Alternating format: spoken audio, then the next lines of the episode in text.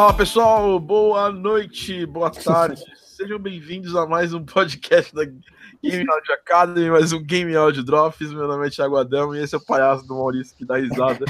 Eu tô apresentando o podcast. Ah, não posso fazer nada. Posso fazer nada. O bagulho atrás eu dou risada mesmo. É, olha, queria pedir desculpas a todo mundo pela, pelo atraso no podcast. Eu fui para uma reunião de um cliente e eu sempre penso que eu moro em São Paulo. Uh, e que é tudo muito. Pode parecer perto, mas São Paulo, qualquer lugar perto numa sexta-feira à noite é longe. Cara, e... São Paulo era. Eu lembro que eu morava em São Paulo, qualquer coisa que eu me planejava fazer, qualquer coisa, podia ser ir na padaria, qualquer coisa, eu falava assim, não, meia hora. Qualquer merda, assim, eu podia ir na esquina e voltar, é meia hora. Porque, tipo, sempre dá um jeito de travar, sempre.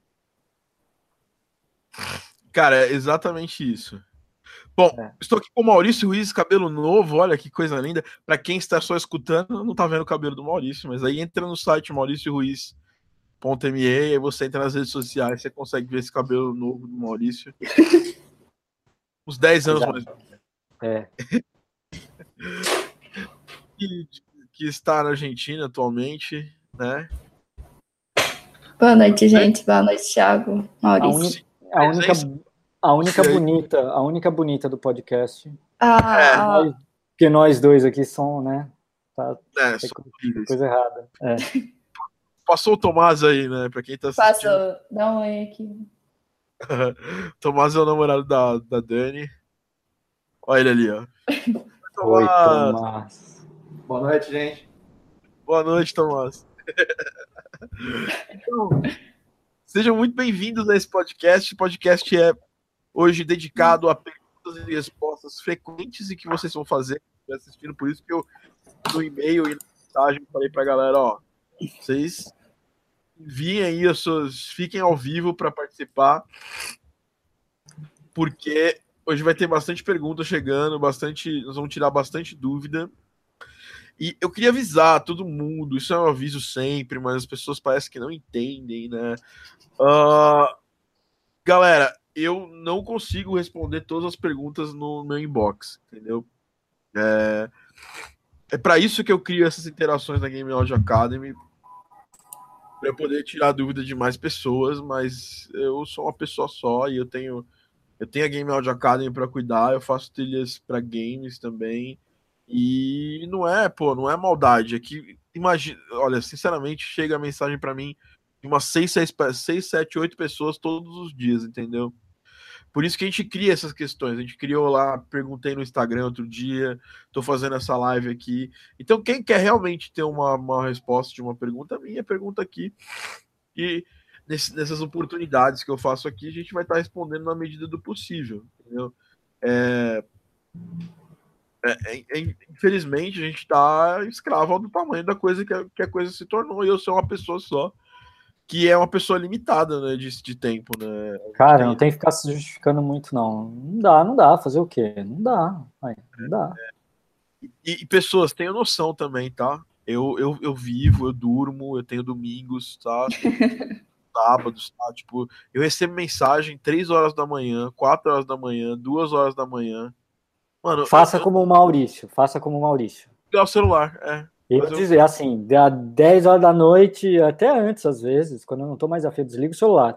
Eu ligo o celular no dia seguinte, depois que eu tomei o café. Tem dessa, é. deixa eu tomar meu café em paz. Imagina. Tem uns, uns grupos, é, tem, tem lugares onde eu tô diariamente, esporadicamente, mas não sempre, né? Assim, não fico o dia inteiro, porque eu tenho trabalho, faço outras coisas que é o grupo dos alunos da Game Audio Academy, né, do, do Telegram, tô diariamente lá, dou uma olhadinha, dou uma olhadinha aqui, faço uma coisa lá, respondo alguma coisa, vejo alguma pergunta, ah, e só. É, a gente trabalha, quem trabalha com trilha sabe exatamente o que eu tô falando. É... E... Ó, ó, o gatinho bravo. É, esse é, tipo, Ai, esse é o Thiago. Esse é o Thiago nesse instante puto da vida. Ah. Parem de encher meu saco porque eu não respondo todas as perguntas. É. Quem estiver escutando podcast.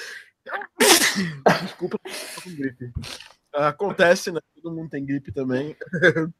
Mas e, ó, questão... se vocês pararem de encher o saco, ele vai ficar assim, feliz e fofo.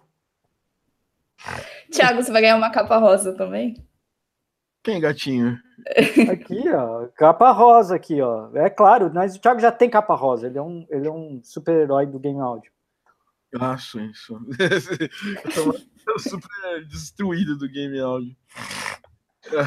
Bom, mas então vamos lá. Então vamos começar aí respondendo as perguntas da galera. A gente lançou um artigo, né? Mais uma coisa, a gente tá lançando materiais no site da Game Audio Academy, nas redes sociais, semanalmente. A Dani Inclusive a Dani que cuida disso junto comigo, né, Dani? Obrigado aí pelos, pelo trampo que ela tá dando. Tá mandando muito bem. E... Obrigada a você, Tiago. Semana, Dani, o que, que a gente teve no, na, no site? É... Nas redes sociais, o que, que, a gente, que, que a gente soltou aí pra galera? Segunda-feira, se eu não me engano, a gente fez um, um tópico para discutir sobre o Foley, que eu achei bem legal. Eu acho que é uma coisa que o pessoal não leva muito em conta, né? É, Terça-feira a gente fez uma lista sobre onde buscar as referências, que eu acho sempre muito importante para você começar um trabalho que realmente você não sabe nem, nem como começar. É, Quarta-feira a gente teve um relato super legal do Arthur, se eu não me engano. E ontem a gente teve um artigo sobre. Perguntas e respostas. claro, perguntas e respostas. Perguntas e respostas, que é, foi extraído de uma das, da, da, dos posts que eu faço no Instagram, mandando, falando, ó, se vocês têm alguma dúvida, manda pergunta aí, galera mandando saúde aqui para mim, vou dar boa noite, todo mundo tá aqui, o Léo Porto Passos, Radix Music, nosso fur, uma, o furry mais querido da Game Music, uh, Gia Richard, Kaidalus, Rick Capelano, Tiago Simões, meu amigo Tiago Simões da ESPN, um abraço, Tiago. Se cuida, meu brother. Ed M, Rabbit Nick Music, que é o Rubens Stefan. Ninja BR e Janderson Barbosa, sejam muito bem-vindos. Então, nesse post que a gente fez lá no site da Game Audio Academy, tá aí na descrição do, do YouTube já esse, esse link, a gente respondeu algumas perguntas que as pessoas mais fazem né, pra gente. É... E a gente vai discutir um pouco delas, só que a gente vai fazer isso de uma forma bem low profile, para quê? Para que você já deixem suas perguntas aqui. Então, você que está assistindo, está com alguma dúvida sobre game áudio, quer usar o nosso conhecimento aqui, o meu, do Maurício e da Dani, hoje nós vamos tirar dúvidas gerais e também se alguém tiver, se alguém tiver aqui assistindo se alguém estiver participando, se o Maurício está com alguma dúvida sobre, sobre algum assunto também, a gente pode conversar aqui sobre ela. Daí também. Todo mundo é um, é um, pair, é um pair review aí da galera.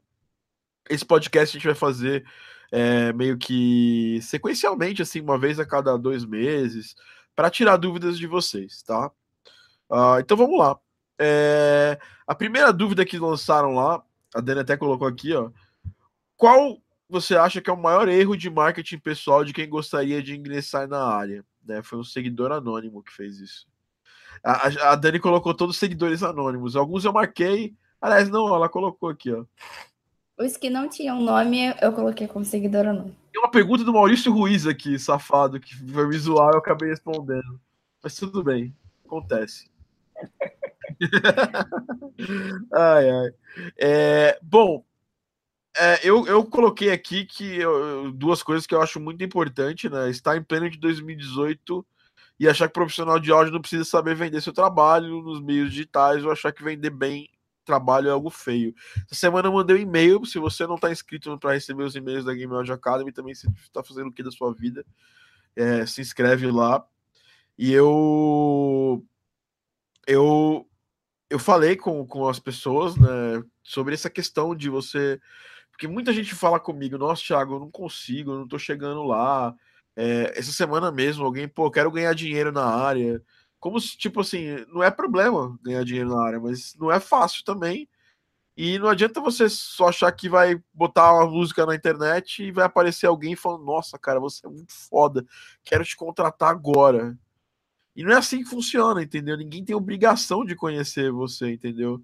É, você tem que se fazer é, entender e se fazer chegar nas, nas, outras pessoas com o seu trabalho. E eu falei muito sobre isso no e-mail que eu mandei ontem para a lista da Game Audio Academy, que é sobre a questão de você ter consistência né, é, no seu trabalho. Né? Se você pegar e desistir logo na primeira semana, Maurício aqui é um grande exemplo de consistência. Foi para o Canadá, chegou lá sem conhecer ninguém e foi construindo a consistência das coisas dele. Foi preparando o Rio legal, foi fazendo alguns projetos que não davam praticamente nada para ele. E chegou um momento que ele já tinha um currículo muito legal, assim, ele já tem um background de música de outra área. Mas acho que esse background ajudou você médio, né, cara? Quase que não te ajudou aí no Canadá. Ainda mais aqui, não. Porque, assim, quando você fala do background de música que eu tenho, basicamente é de artistas brasileiros, né? No Canadá, serviu para nada. Serviu para nada, assim. Eu, eu tenho. Meu background de música me, me, me ajudou na parte técnica, no, nas coisas que eu consigo fazer mesmo. Mas, mas em termos de marketing, muito pouco, quase nada. Hum serviu muita, para muita coisa não. E até hoje, na verdade. Na verdade, as pessoas elas acham, eu acho que um dos principais erros, se eu posso responder a pergunta, além desse, além desse que você falou, eu acho que é as pessoas acharem que isso é um é uma corrida e não uma maratona. É... No sentido de que de que a pessoa ela acha que ela já fez e aí ela fez um jogo legal ou dois e ela chegou lá, então ela não precisa mais fazer. Não. E é um, é, um, é um trabalho constante. É como. É, mal comparando, é claro.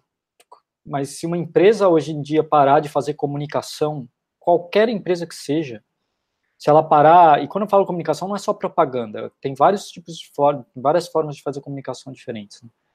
É, se uma empresa para de se comunicar com o seu público hoje, eu duvido que daqui, sei lá, é claro, uma empresa tem, tem muita gente que conhece ela, as, as maiores empresas mas em 5, 10 anos ela vai deixar de ser relevante.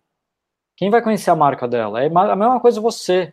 Não adianta você ter feito um bom jogo, ter feito um bom trabalho em um, dois ou três jogos. Se você parar de se comunicar e, sempre e sempre mostrar seu trabalho, etc e tal, ninguém vai conhecer você. Tipo, legal que você fez dois, três jogos, mas assim, aonde? Né? É claro, a partir do momento que você faz o, sei lá, o Doom, Claro que, né? O, teu, então, o, teu, mas... o, teu, o, teu, legado, o teu legado, o teu legado, ele, ele, ele dura mais tempo para ser apagado. Mas mesmo assim, eu vejo o pessoal que trabalha. Ah, eu acho que um, um, um exemplo ótimo disso é a, a, Winifred, né? Que faz um monte de trilha foda para um monte de jogo foda e continua escrevendo artigo, continua postando, etc e tal, porque ela sabe que é assim que, que funciona a coisa. É, exatamente você falou, cara. Tem uma questão de muito importante. É, eu vou citar dois exemplos. Você falou da Winifred, né? Por exemplo, o Darren Corby e o Austin Winter. Eles estouraram com o primeiro jogo deles, né? O Austin era o terceiro, eu acho. Ele fez o Flower e o uhum. Flow. E aí estourou com o Journey. E que já eram jogos, né? Flower e Flow não eram jo joguinhos. Jogos para console e tudo mais. É. é. E depois ele, ele pegou e, e estourou com esse, com esse com, com o Journey. E até ele conseguir fazer o primeiro triple A dele, é, demorou muito tempo. E, e para ele, ele, pegar o segundo jogo depois do Journey já demorou um pouco de tempo. Ele pegou jogos pequenos, que eu lembro até hoje, eram jogos de celular. Depois ele pegou o Mônaco. E aí, para ele pegar um Assassin's Creed, foram quase quatro anos depois do Journey, foi em 2016. E Journey e... ganhou BAFTA, né? O Journey ganhou BAFTA e o Journey foi o primeiro jogo a ser indicado ao Grammy. É. Né? de jogo a ser indicado ao Grammy. É, então, é, basicamente, basicamente, o cara foi foda. E a mesma coisa, tipo, Darren Corb, né? Ele fez o Bastion e aí ele decidiu não fazer mais jogos, ser um funcionário né, da Super Giant. Eu super entendo ele, mas eles continuaram fazendo jogos, continuaram fazendo, fazendo outras coisas. E é aquilo, aquela história. Pô, acabamos de lançar um Kickstarter aí, E eu tô numa semana, né? O Garden Pulse está no Kickstarter, né?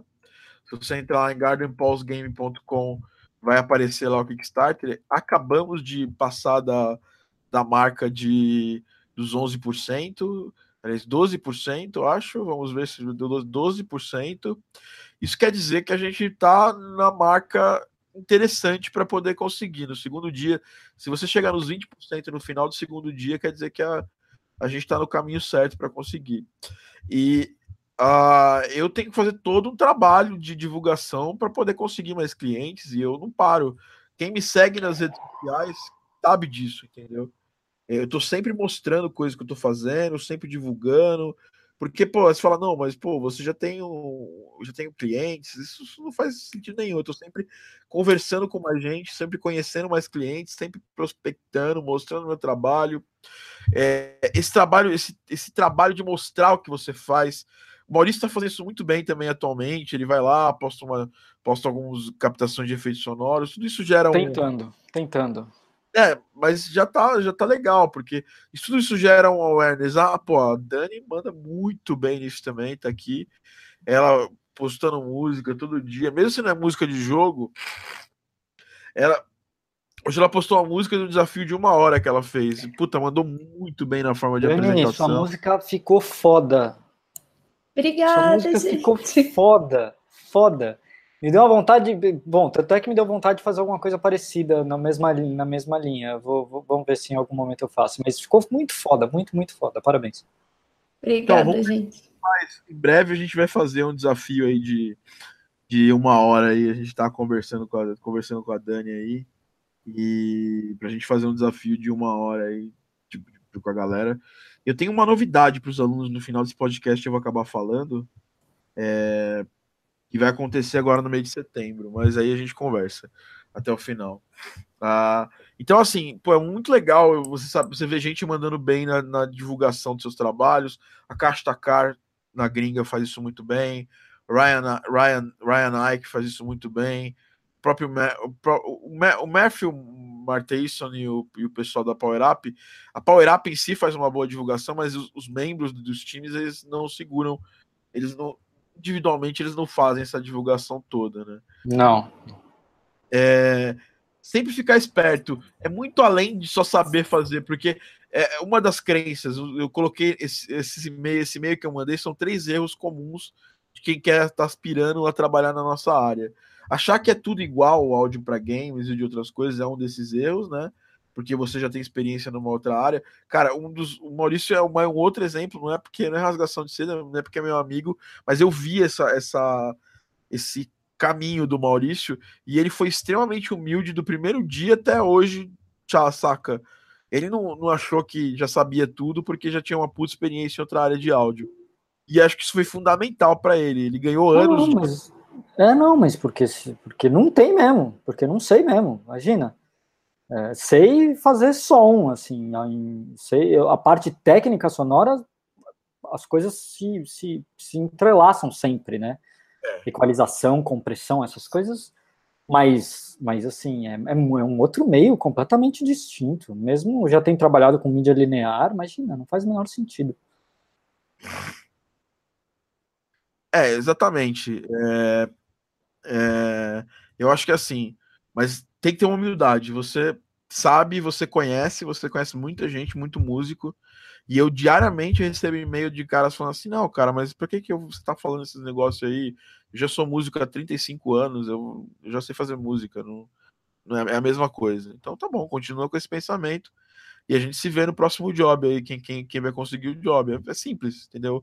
É mercado. O mercado busca um perfil de pessoa e você precisa ser esse perfil. Infelizmente é assim que funciona. Ah, bom, vamos aproveitar aqui, vamos, vamos começar a responder as perguntas da galera que veio aqui. Tá? Então a gente te intercala uma com a outra. Bárbara Esther mandando uma pergunta aqui de quilometragem. Bárbara, como eu te falei, como eu falei no começo do podcast, dificilmente eu respondo perguntas no meu inbox. Eu recebo inbox, dia, todo dia eu recebo, outro dia eu recebo inbox assim, cara, é, quero aprender a fazer uma música igual do Mega Man. Só isso. Não explicou mais nada. O cara, pessoa random assim, me adiciona no Facebook e manda essas perguntas. É, gente, Vocês querem ter resposta de alguém? Isso não é só comigo, isso é com... eu ainda sou legal, ainda eu falei, cara, se já entrou aqui, já viu isso aqui, eu sempre sou é, tento ser o máximo possível polido com gente sem noção. Mas tem gente que não é assim, velho. E principalmente a galera da gringa, você vai tentar entrar em contato sendo sem noção. Eu recebi um e-mail do Akash Takar falando sobre isso, né? Que ele recebe uns pedidos assim bizarros da, da galera, entendeu?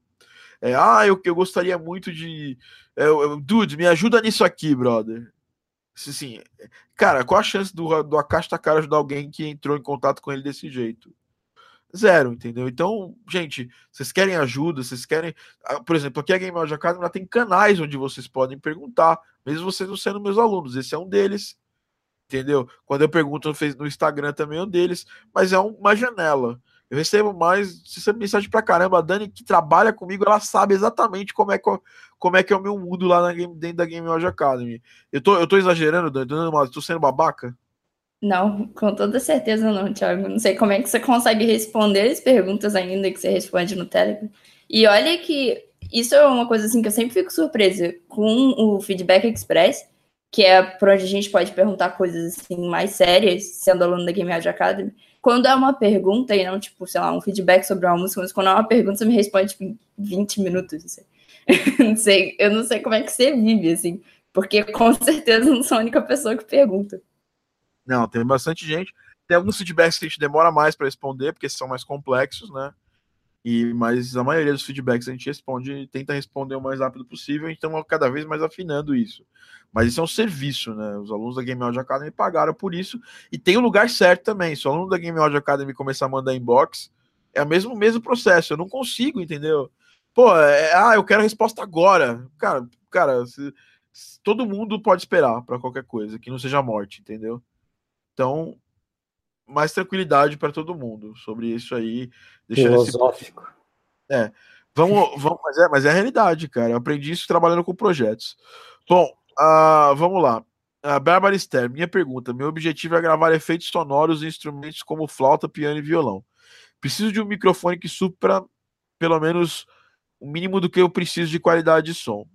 Pesquisei muito e vi que o BM800, vamos ver que, microfone que é esse, que eu não faço não ideia. É, eu sei, não é aquele. É, eu sei qual é. Você sabe qual é? É da de qual marca? Já... Eu esqueci o nome da marca, mas eu sei qual é. Ele é meio dourado, se não me engano. Ah, é da, tá na Gearbest, meu Deus do céu. Uou, deu medo aqui. Bom, tá bom. Vamos continuar. Parece uma cópia desse, desse microfone Perception que eu tenho aqui. Da, ah, tá. Nossa. Da, da, é uma cópia dourada do Perception, mas beleza, vamos continuar. Tá, vamos continuar a pergunta. Ah, blá, blá, blá, o resultado é um, ele é um unidimensional ou aquele tipo yoga que usam para gravação de cinema e entrevistas. Posso dá um medo, dá, uma, dá, um, dá, um, dá um calafrio quando falam desse yoga com um microfone profissional de shotgun, sabe? Dá até um arrepio aqui. Uh, poderia me dar um caminho sobre esse assunto? Aí quero gravar e não possuo tratamento acústico. Bom, ah, pode, pode, começar? Eu, eu, tenho um, eu tenho um áudio técnica. Não, mas a gente tá conversando sobre outro nível de microfone, cara. Não, não, não, mas o áudio técnica, não, não, mas quanto que custa esse BM? Cara, é um microfone, deixa eu ver no Mercado Livre aqui. O Gearbest no, tá 64 reais no Gearbest. Ah, não, tá, não. É outro, tá.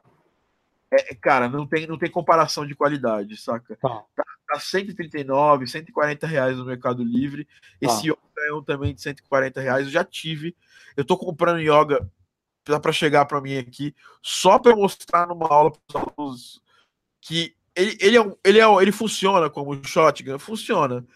Mas assim, meu, a última vez que eu comprei esse yoga, ele durou para mim quatro meses. Entendeu? Tá. Ele tinha, tinha vários ruídos. Microfone é uma coisa que, se você não tem grana para comprar e você quer gravar efeitos sonoros, usa seu celular. Saca? É, é a melhor dica que eu tenho se você não tem grana para comprar um microfone ok. Microfone bom. O Maurício falou do áudio técnica. Qual áudio técnica que você tem? Ah, eu tenho mais simples. Eu tenho o AT é o mais simples, cara. A TV, é, acho que é. Tem um AT2020. É, é, se é, não me engano, é o 2020. ele é USB e não USB. Ele tá um não, não, o meu é não USB, o meu é o microfone, microfone mais simples da audio técnica. É, é, então, mas ele tem. O, o tal preço é parecido de um do outro. Ah, tá. Por exemplo, pô, eu, eu gosto de audio técnica, é a marca que eu tenho na minha vida. É, não, mas é um microfone bom.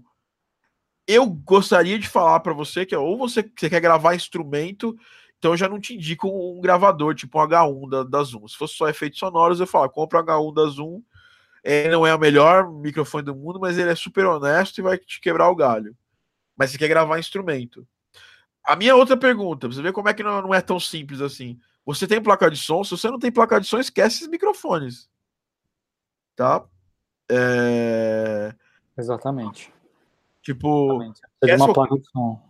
É, se você não, não é placa de som, quando a gente fala placa de som, não é placa, aquelas placas de som, não é placa de som, é, é, não, não é placa de som, é interface de áudio, é diferente.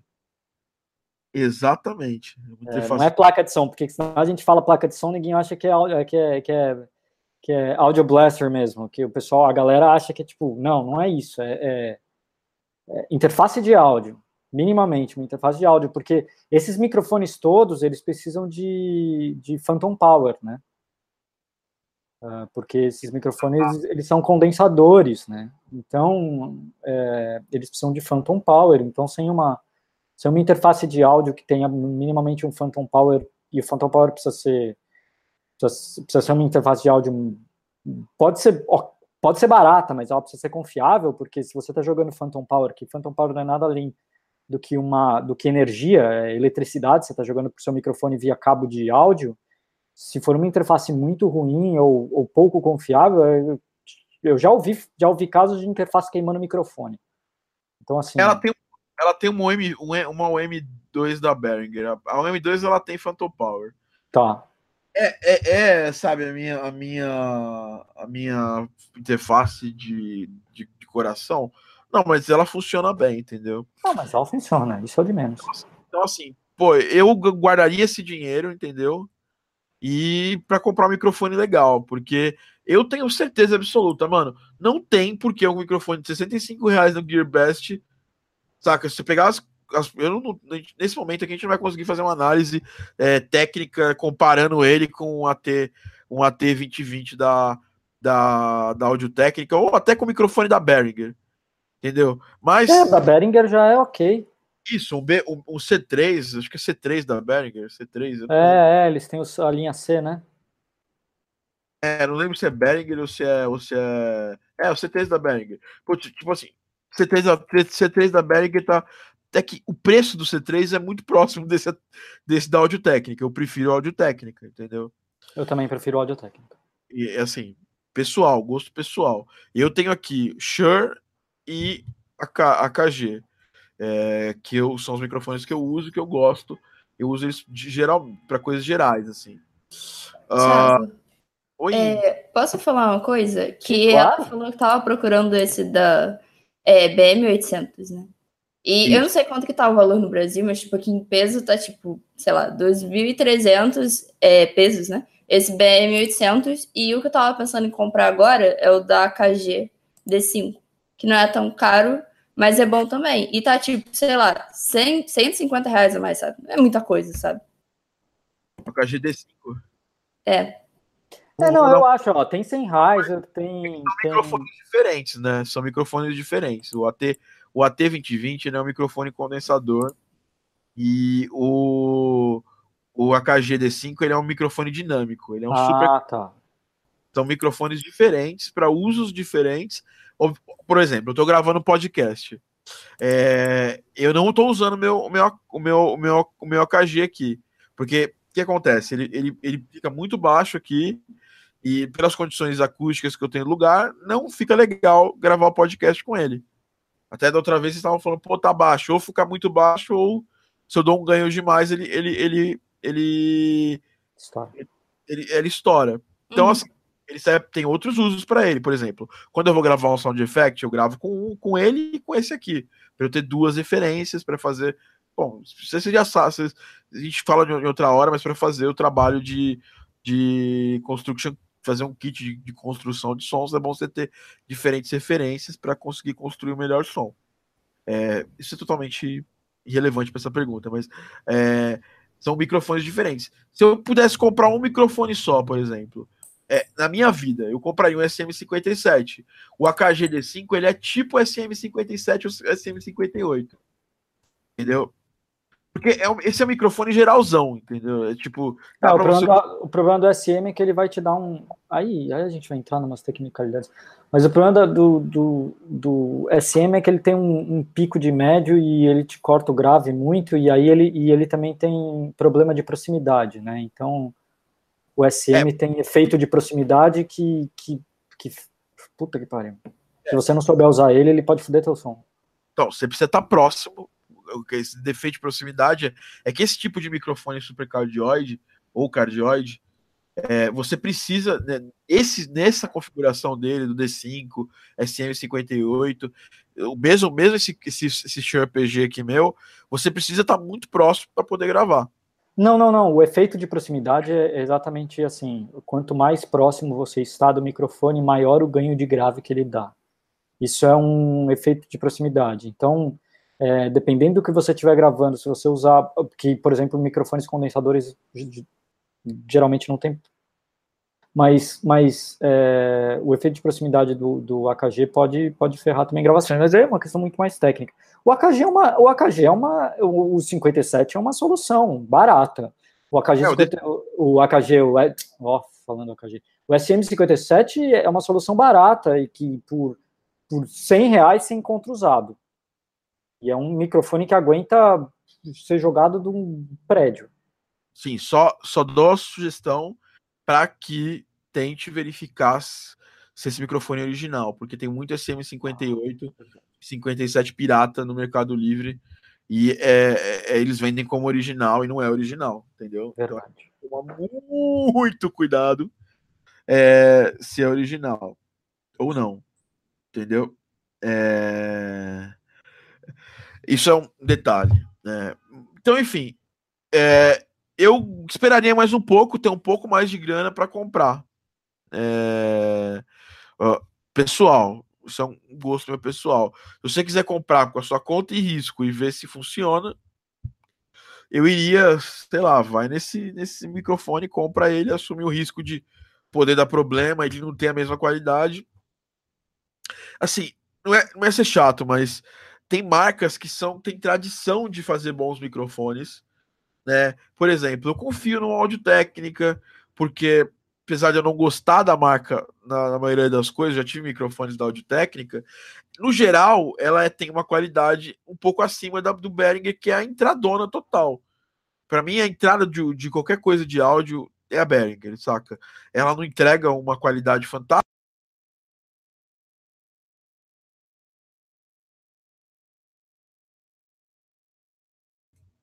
Eu me mutei, desculpa.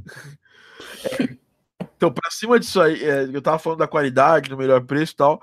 Para cima de, de, de, de Behringer, aí tem a Audio Técnica, depois a KG, a KG, aí você chega até o céu que é a Newman, por exemplo. Mas, enfim, eu prefiro comprar, é, confio mais em pegar em marcas que tenham mais tradição nisso, entendeu? Agora, essas coisas chinesas, Gearbest, você tem que testar saca? Compre e testa. Se você quiser gastar o seu dinheiro para testar, é, beleza. Se você não quiser gastar o dinheiro para testar, guarda mais esse dinheiro, segura mais o tempo e compra um gear bom. Eu, Thiago, costumo fazer isso. Eu junto dinheiro e compro o gear bom, entendeu? Ou médio para o que eu preciso, do que comprar qualquer controladora. Por exemplo, eu fiquei. Deu problema nas minhas teclas, na minha Arturia, e eu acabei de comprar essa controladora aqui, foi até do Langoni que eu comprei. Essa Akai. Cara, eu já tive a Akai há muitos anos e a Akai tem uma baita tradição de teclas. É... E assim, eu podia ter comprado uma controladora daquelas zoadas, sem marca, sem nome. Mas, pô, eu vou. Tipo, eu fiquei anos com, com, com as últimas controladoras que eu tive. Saca? Minha Launch Key durou cinco anos. A, a minha a Caia, outra, a Mini, tá com o Pedro Falcão. Até hoje ela existe, entendeu? Até hoje ela funciona. É... Então, enfim. Ah, vamos agora ver as próximas perguntas, então. Vamos pegar mais perguntas da galera que tá aqui mandando para valorizar quem apareceu na live. Ah, Cadalus, já deixando aqui minha pergunta: quais são as chances de alguém daqui ser considerado para contratação em game audio no exterior? Imagino que seja difícil por causa da logística da empresa, mas isso é só achismo mesmo. Bom, vou começar a resposta, depois a Dani complemente. Se o Maurício voltar do banheiro, ele termina. É... Bom, as chances não são baixas por, só por causa da questão logística. É uma questão de visto para você trabalhar numa empresa de fora do Brasil. Quando você pensa numa empresa de fora do Brasil, você está pensando nas empresas gigantes, né?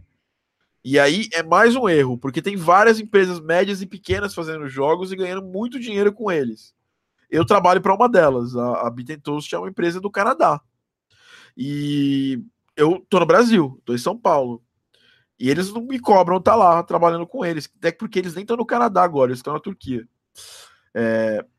Então, assim, eu, como todo mundo tem que começar de baixo, você não vai começar trabalhando na EA, você não vai começar trabalhando na Ubisoft.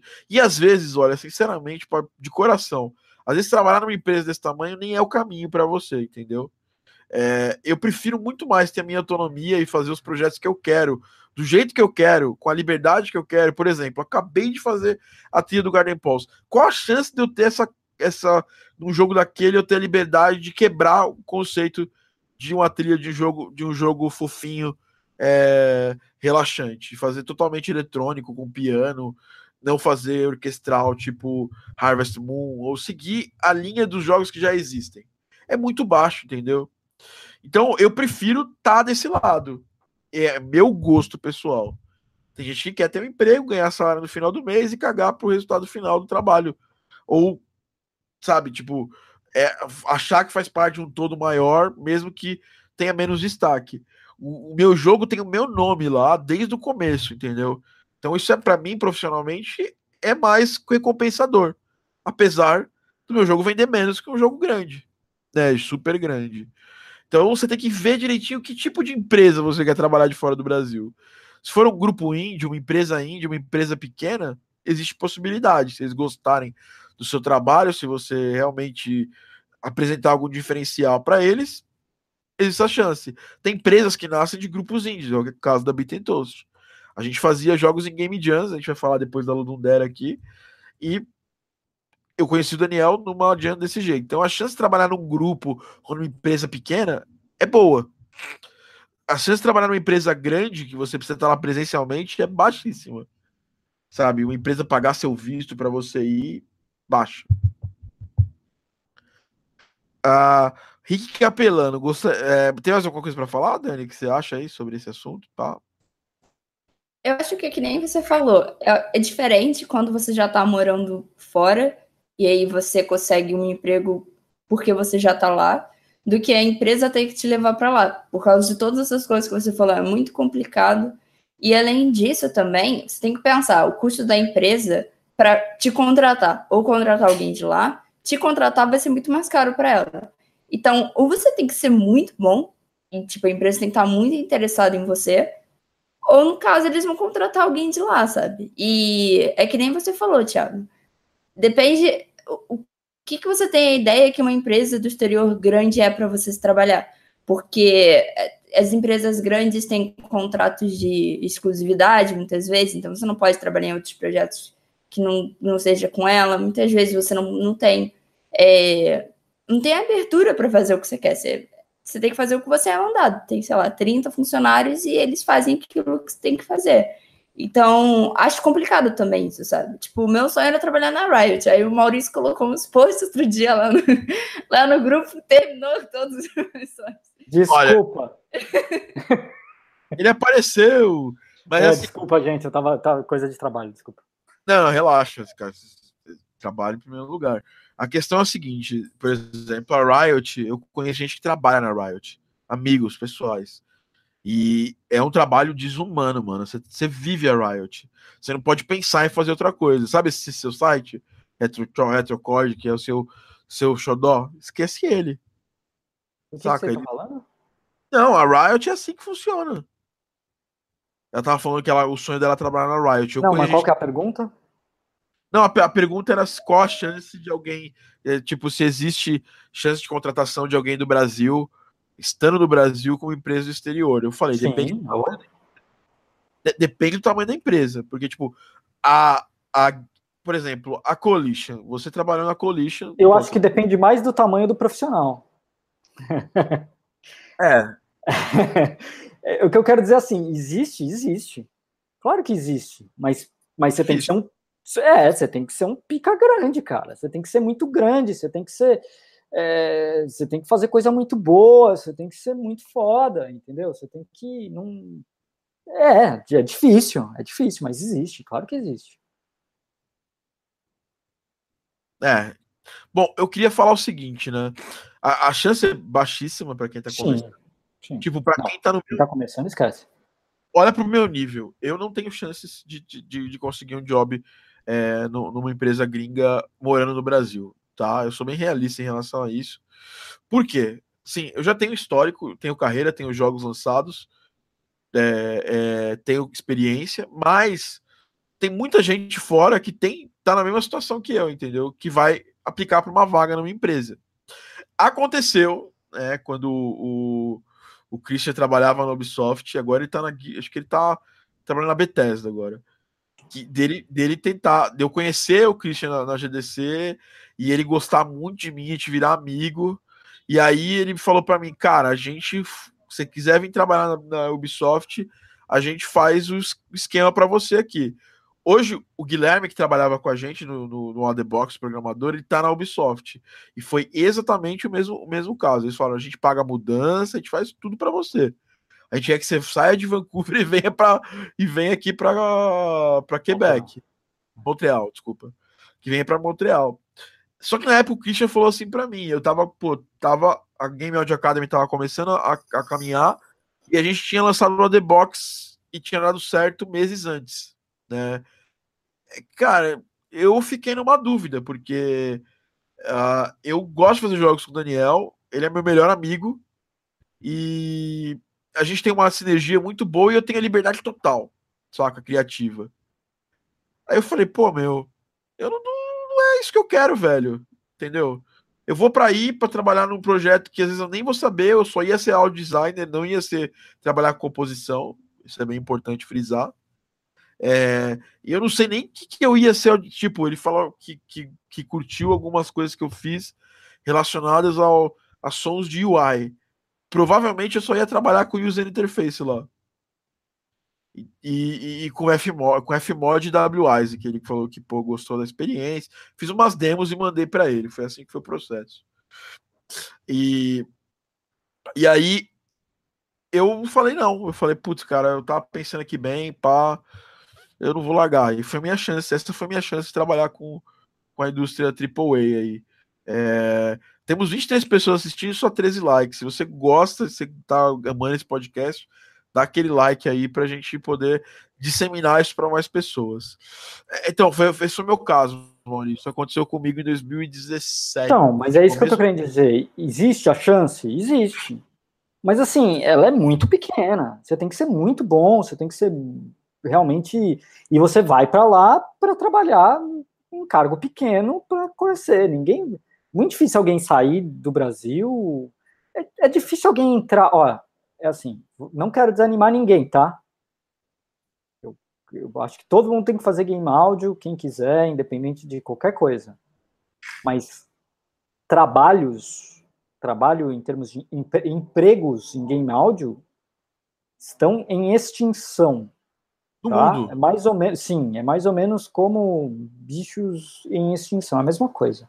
Cara, não tem mais, não tem, não tem. O negócio hoje em dia que está todo mundo fazendo é sendo freelancer. São poucas empresas, por exemplo, a EA aqui tem alguns contratados. E aí eles contratam por projeto, temporário. E aí eles, as pessoas entram e saem de lá, e entram de novo e saem. Contratados fixos na EA são pouquíssimos. Contratados fixos na, na Coalition, que é da Microsoft, são pouquíssimos. Na Microsoft, são pouquíssimos. Cara, tá em extinção o emprego em, em áudio. Tá? Então, assim. É, isso é uma grande verdade. Eu sempre converso com a galera. A, as, os times das empresas AAA estão diminuindo e eles estão contratando empresas terceirizadas para fazer esse trabalho, que são os contractors, né? É, que são empresas que, que fazem esse trabalho de terceirização em vários sentidos de áudio, gente que faz localização, gente que faz diálogo, gente que só faz sound design, gente que só faz é, música, e aí eles têm um time de pessoas para o projeto que eles precisam. Então, se eles não precisam de você para esse próximo projeto, você não vai ser contratado deles. É, exatamente. É, então, isso que o Maurício falou é a grande realidade. Então é melhor que você aprenda a ser um ótimo freelancer, né? Não, e... É o caminho natural. Se você for um ótimo, ótimo, ótimo, ótimo freelancer, incrível, fazendo coisas incríveis, a sua chance de ser contratado é muito maior do que se você ficar, sei lá, estudando, tentando, mandando currículos. Aí você não vai chegar a lugar nenhum. Esquece. É, currículo. O caminho é esse. Eu, eu falei isso na, naquele e-mail que eu mandei sobre a questão do currículo, né? Eu acho que faz sentido nenhum ficar mandando currículo se você não tem ainda uma, um, um, um, um portfólio condizente com o tamanho da vaga. Entendeu? É, e outra coisa, outro dia vi uma vaga para trabalhar na CD Projekt Red. E era uma vaga totalmente gerencial. O cara tinha que ter um perfil de gerenciamento de projetos na área. E assim, tá lá escrito: experiência em AAA. Cara, eu vou mandar uma para uma vaga dessa? Pô, é idiotice, entendeu? Eu nunca trabalhei em AAA.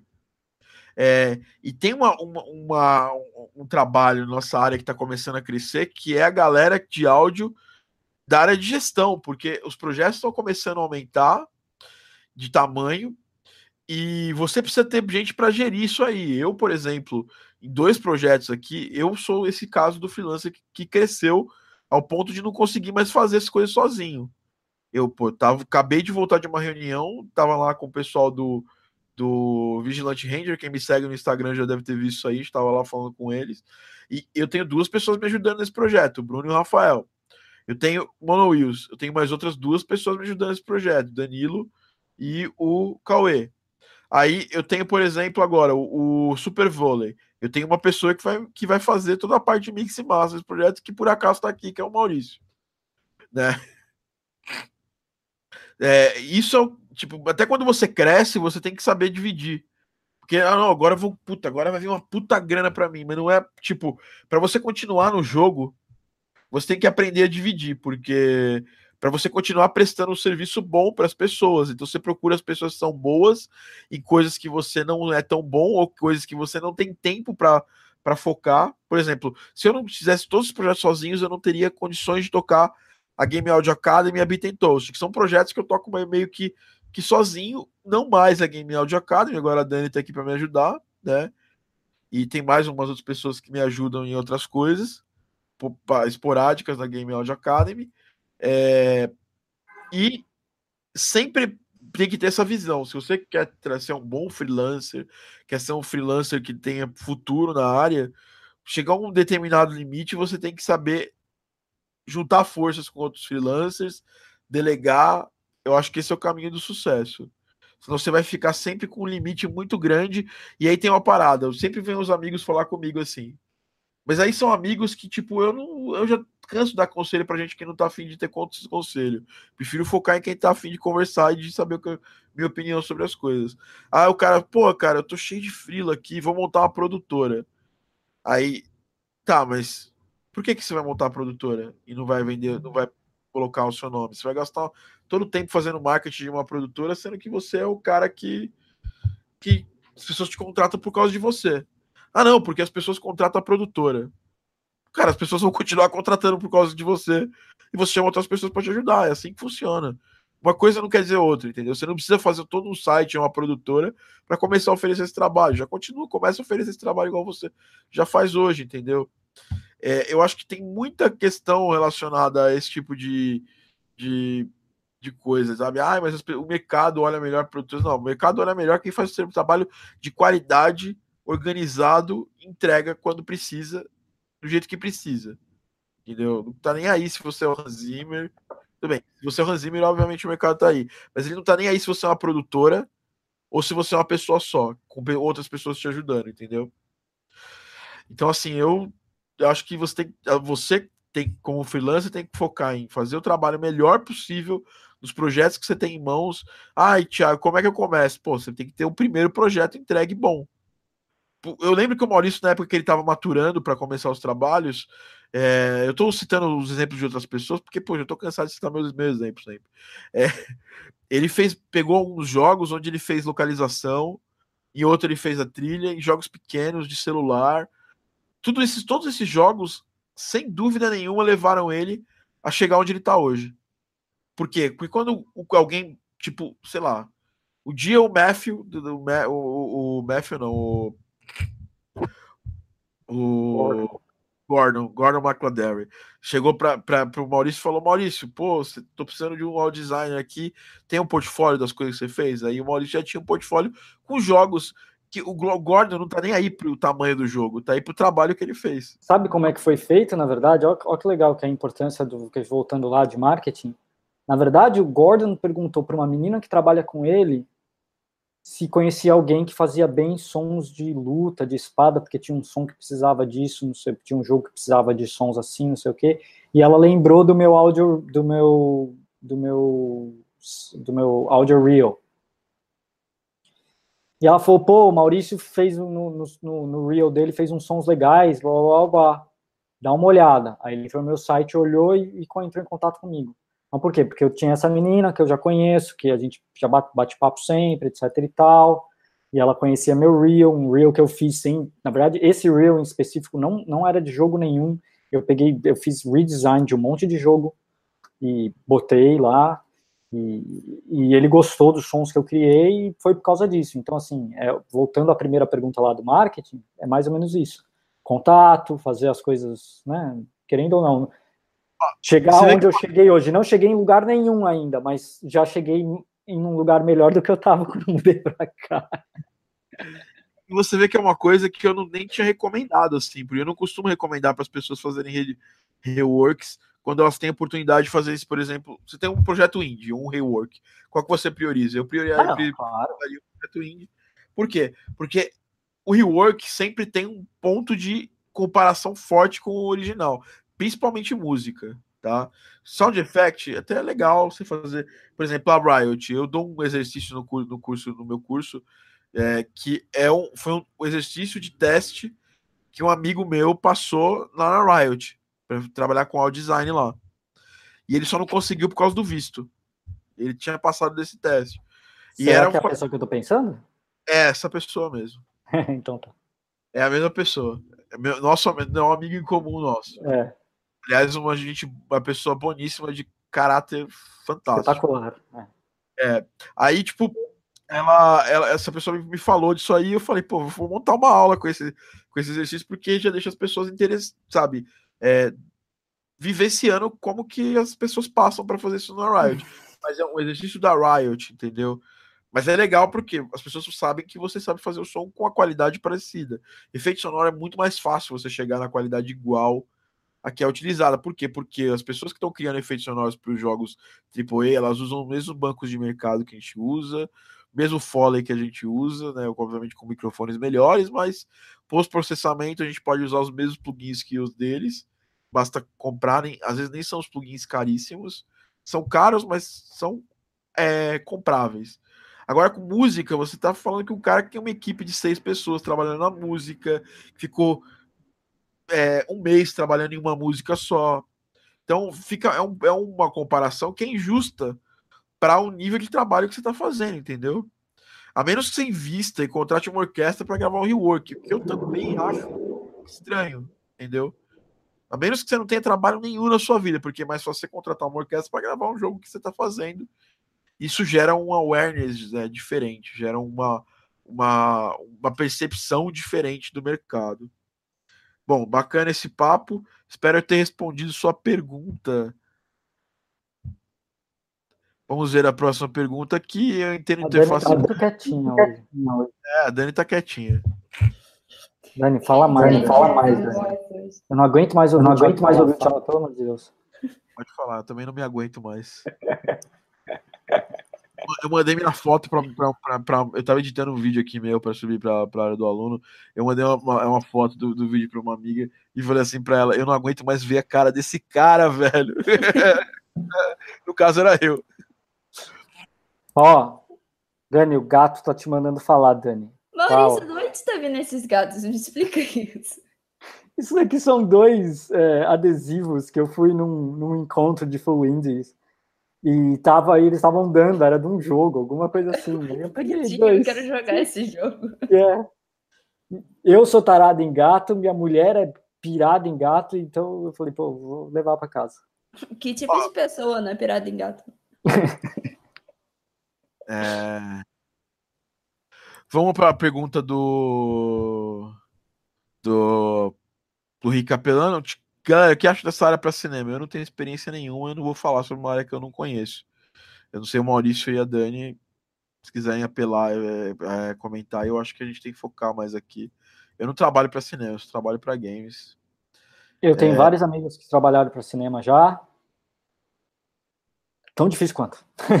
Só isso que eu tenho para falar. É mais, porque é muito difícil é. você pegar um filme que tenha o filme indie que tem, um, que tem impacto que um jogo indie tem, por exemplo, no mercado. Tem, com certeza.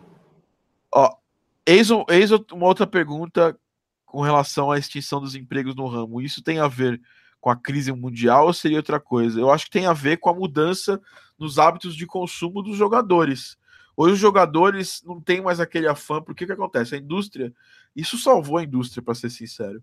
Chegou no limite da, de, de tamanho dos projetos que qual, qual, o céu era o limite, tem muita grana sendo gasta e para uma empresa, se coloca no lugar da EA, por exemplo, era investir 12 milhões de dólares num projeto ou investir 12 em 12 projetos, é, ela, a EA vai preferir investir 12 em 12 projetos. A chance de dar errado é muito menor, entendeu? É, então, hoje as empresas, e aí você pode ver pela Z3, pela pela movimentação. Sony, EA, Microsoft, elas investem em franquias de sucesso, que essas são franquias que têm um público cativo e que compram, e investem pouco em franquias menores, e muitas, e essas franquias geram é, mais dinheiro até, se você somar tudo, das franquias grandes. E normalmente as empresas têm se aproximado dos indies. Por exemplo, a Nintendo, ela dá uma abertura para os indies tão boa quanto ela dá para os jogos dela. E como ela lança pouco jogo dela por ano, ela dá espaço, fica aquele espação lá na, no shopping para os indies. Então, é, na minha opinião, é uma é um movimento de mercado, Mauricião. É complicado, hein? É... A minha resposta tem a ver com economia, cara. Desregulamentação de mercado de trabalho. É cada vez mais os países estão desregulamentando o mercado de trabalho. Se isso é bom, se isso é ruim, tem vantagens e desvantagens, uh, mas cada vez mais existe uma desregulamentação no mercado de trabalho. Isso faz com que as empresas não queiram arcar com impostos de contratação. Então, o que, que elas fazem? Elas terceirizam ou trabalham por contrato. É isso. É, empresa grande é focada em gastar menos. Ponto. É, quanto menos ela conseguir gastar, mais ela vai lucrar. Mais ou menos isso. Então, é, se ela pode gastar menos com o pessoal de áudio, ela vai gastar menos com o pessoal de áudio. E muito tem a ver, porque muitas vezes nas empresas grandes, por que, que elas deixam um time pequeno contratado fixo e as outras pessoas elas contratam é, temporário? Porque esse time pequeno contratado fixo, na verdade, ela, ele, ele ajuda na pré-produção do projeto, no, no, planejamento, na gestão, nisso, naquilo outro. Então, esse time pequeno fica sempre focado nisso. Quando o FIFA está começando a fazer de novo, todo ano tem um FIFA novo, então eles já estão planejando, blá, blá, blá, estão vendo um jogo novo, blá, blá, tudo, tudo assim. E aí, as pessoas que mais botam a mão na massa normalmente são pessoas contratadas temporárias, mas elas não precisam estar durante o ciclo do projeto todo. Então, por que, que a EA vai pagar salário durante quatro meses dos 12? Desses quatro meses, muita gente não vai precisar estar trabalhando. Ou trabalhando muito pouco. Então, eles não precisam ter essas pessoas contratadas. E aí o que acontece é que eles pegam, eles contratam essas pessoas por oito meses durante o ano, e esses quatro, essas pessoas ficam desempregadas, porque para eles faz mais sentido. Alguns países deixam isso acontecer de forma mais tranquila, outros países não. Isso varia muito de país para país. Aí a gente vai entrar numa discussão econômica de desregulamentação do trabalho, principalmente Europa, Estados Unidos, América do Norte, etc. E tal. Mas é mais ou menos essa essa resposta. Bom, é, eu só queria complementar esse, esse, esse movimentação, essa movimentação que o Maurício falou, já acontece em outras indústrias do mundo há Sim. muito Por exemplo, eu trabalhava em banco e o banco, todos os bancos fizeram esse movimento de terceirização da área de tecnologia, saca? Na área de TI, que é uma área crucial. Imagina a área de áudio para uma empresa de games, entendeu? E, mas eu acho que tem duas, duas coisas: tem a mudança do consumo e tem essa também a mudança do sim, mundo, né? Sim. E a gente tem que saber. É aí que eu falo. Isso é um problema? É. Mas a gente tem que saber viver com esse problema e tirar algum proveito desse, desse, desse problema. O que acontece? Por essas empresas precisarem contratar muitas, muitas empresas terceirizadas para isso aí, acontece que a qualidade cai muito porque essas empresas elas não, não, não têm a mesma qualidade, não tá ali a mesma proximidade. Então, se você faz um, faz um presta um serviço de qualidade, um serviço, é, como eu posso falar, o serviço assim, pô, VIP com o cara, assim, tipo, vai lá, atende o cliente, entrega mais no sentido de qualidade do que o cliente está esperando, a chance é que você vai conseguir mais clientes e vai conseguir brigar melhor nesse mercado que é competitivo, entendeu? Das, das empresas terceirizadas. E aí você acaba crescendo nesse mercado, entendeu? Você vira um freelancer que as pessoas amam. Nos estúdios isso aí acontece, né? O, os engenheiros de áudio, por exemplo. Antigamente eles eram contratados de uma gravadora. Hoje eles são, hoje eles têm os seus próprios estúdios, são freelancers para N artistas e gravadoras. E aí você tem os nomes. O Maurício trabalhou com o Royce ele era uma grife né, na área. Ele construiu esse nome com, com, com, a forma que ele entregava os álbuns e a qualidade que ele fazia o trabalho. Eu acho que tra, traçado uma, um, um, um paralelo entre essas duas indústrias, talvez seja esse o caminho. Dani, fala com a gente, Dani. Então, Tiago, só complementando mesmo, é, eu acho que aqui no Brasil tem muito a ver com as coisas que o Maurício falou, sabe? Hoje em dia, você manter um empregado com os direitos trabalhistas que tem no Brasil é muito caro. Você tem que pagar, não sei, passagem, tem que pagar auxílio, tem que pagar um imposto, tem que pagar um monte de coisa.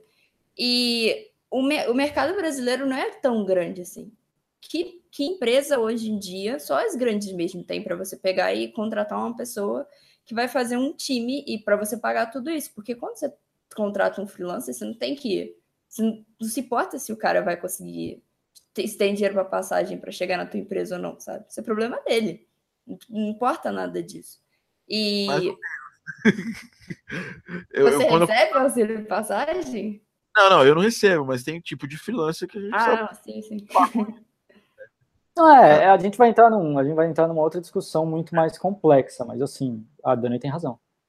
É, eu acho que, tipo, esse hoje em dia é uma das coisas que nem, que nem você falou, não necessariamente uma coisa ruim. Tem suas vantagens, tem suas desvantagens. É a gente aprender a, a lidar com o mercado também, né? Porque se essas empresas também não têm trabalhadores fixos, quer dizer que vão ter épocas elas já estão contratando. Sim. Não, e, e, e é ruim para a empresa também. Eu conheço um super, um super sound designer daqui, brasileiro, aliás, que trabalhou três anos na EA, um contrato atrás do outro. E no Need for Speed, que, meu, quem sabe fazer som de carro é difícil pra caralho. É um dos, parece bobagem, mas é um dos sons mais difíceis que tem, você conseguir fazer bons sons de carro. Ele trabalhou nos Need for Speed, um cara foda, Acabou, porque aqui a lei canadense só deixa você fazer três contratos seguidos, você não pode fazer mais. A não ser que seja por uma empresa, aí é diferente, mas como, como um empregado, você sendo contratado como, como empregado, sem ser um empregado fixo, você pode fazer três seguidos com a mesma empresa. Ele fez o terceiro, acabou, e aí não podia contratar ele por, por questões burocráticas de dentro da empresa, perdeu um puta profissional. Mas ele já deve estar tá deve estar encaminhado. Já. Ah, ele está trabalhando, está fazendo um monte de coisa, mas assim, entendeu? A EA perdeu um puta profissional por bobagem, por, na minha visão, por bobagem, né? Burocracia é. estúpida interna. Mas assim, fazer o quê? É assim que é. É, é triste, cara. É bem triste é. isso aí. É. Bom, é, então esse assunto aqui tá, tá meio esgotado, né? A gente já falou muito de mercado, já falou, gastou muito tempo falando como você dando as más notícias. A boa é que se você. Tipo, tá todo mundo aqui fazendo job. Tipo, eu tô fazendo meus job aqui, o Maurício tá fazendo lá, a Dani tá fazendo pro lado dela. Então, assim, existe uma luz no fim do túnel. Eu não gosto de ser tão apocalíptico assim. Mas você precisa ter um diferencial nessa parada. Não adianta. As três pessoas que estão aqui falando com vocês, elas quiseram muito fazer isso que elas fazem. Saca? Eu conheço as conheço conheço, eu me conheço, né, obviamente, eu conheço o Maurício há muitos anos já. Eu acompanhei a história do Maurício e conheço a Dani também há um ano. e ela também já está trabalhando também. E é a mesma coisa, foco, né? E não desistir. Você, você fica às vezes perto de desistir, fica no limiar de desistir. Mas alguma coisa tem que continuar te puxando até conseguir, entendeu? Eu passo, passei por várias situações onde eu quis desistir na minha vida. Cara, eu já quase joguei tudo pro alto mais de uma vez. E eu tenho um complicador que eu tenho um, eu tenho uma eu não posso dizer que eu tenho depressão clínica, mas eu tenho eu tenho uma eu tenho questões depressivas, né? Meu é outra questão, mas assim, puxa para baixo, é difícil, você fala, caralho, vou jogar tudo pro alto, vou mandar tudo pra puta que pariu fazer qualquer coisa. Mas mas aí mas aí assim, se é o que te faz feliz, se se é o que você quer fazer, você acaba dando um jeito, né? No fundo é um pouco isso. É claro que dá vontade de desistir. Porra.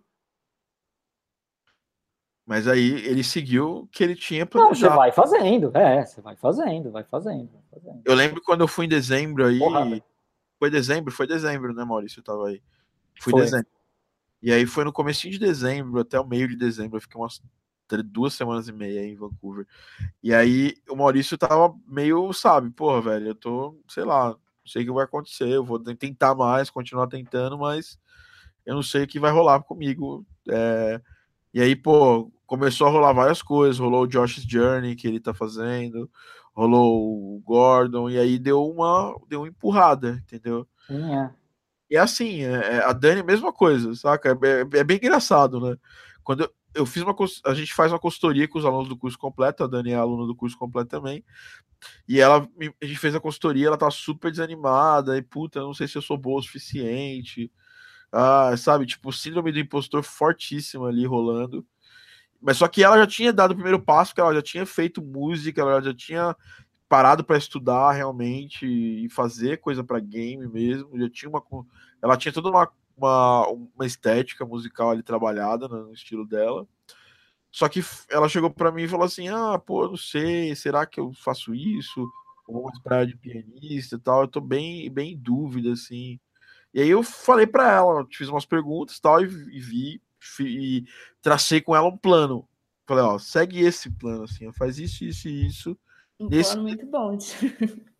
É, porque eu acho que isso vai funcionar. Não, tipo, os planos não tenho certeza, porque primeiro plano depende só de mim. Eu só sou, só tô te ajudando a, a, a olhar o todo e tentar ver o que você pode fazer para chegar onde você quer chegar. Mas depende de você executar. E a Dani uhum. foi, olha, sequencialmente fazendo tudo o que precisava ser feito. Saindo da zona de conforto, fazendo trabalhos que ela não estava acostumada, é, divulgando melhor o trabalho dela. E aí, meu, culminou com ela conseguindo o job. Entendeu? E é uma coisa, tipo, é, um, é como se fosse um, uma coisa que sempre volta, né? Sempre vem uma hora onde você começa a ficar desanimado com as coisas, porque, sei lá, alguma coisa deu errado, ou, ou sei lá, você se sente meio perdido e tal. Mas a questão é, se você realmente gosta disso, não tem outro caminho a não ser início, porque você vai se desanimar com tudo na sua vida, não importa qual emprego você pega, não importa qual caminho você faz. É, eu já. Eu... Pode falar. Desculpa, não, não, desculpa, falei. Outro dia eu tava fazendo um negócio do desafio de orquestração que vai sair essa semana e, tipo, eu fiquei, eu acho que um dia inteiro olhando pra partitura. E eu falei, ah, eu não vou fazer isso, porque não aguento mais, não dá. Tipo, minha cabeça tava doendo, não conseguia sair nada decente. Aí outro dia eu peguei para fazer e eu falei, ah, tá, agora tá começando aí, sabe? Mas às vezes quando você se sente tipo, ai, não dá mais, tem uma parede aqui, eu não aguento mais um segundo, toma um tempo para pensar, sabe? E depois você volta nisso, não tem problema também. É, então. E, mas a questão é, é muito difícil você ter consistência nas coisas, saca? É porque a Dani conseguiu e um aluno que está há três anos não conseguiu. Porque isso acontece também. Eu não tô aqui para vender mentira. Porque eu falo muitas coisas e tem muitas coisas que você fala que as pessoas não ouvem ou não querem ouvir, ou não querem seguir, ou acham que sabem a verdade e seguem do lado delas as coisas que elas, que elas acham certas. E e assim, o que eu vejo, o que eu vi que deu resultado para mim, para todas as pessoas que eu vejo que tem algum resultado, é consistência, saca? Fazer a parada, segue o plano que tem que fazer, independente de estar tá dando resultado naquele momento aquilo ou não, vai seguindo, entendeu? Vai andando. É... Ah...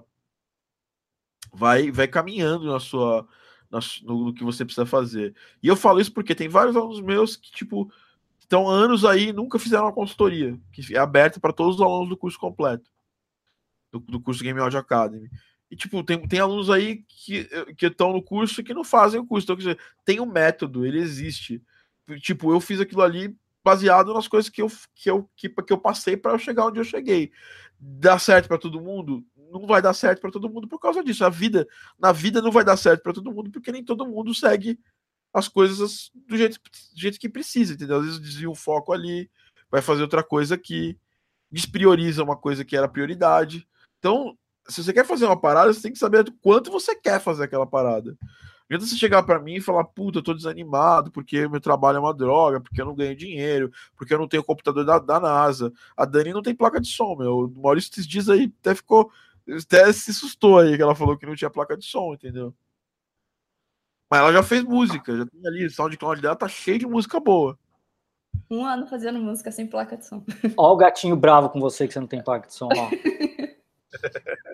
Mas ela vai ter uma placa de som em breve. Eu vou daqui a um mês e meio.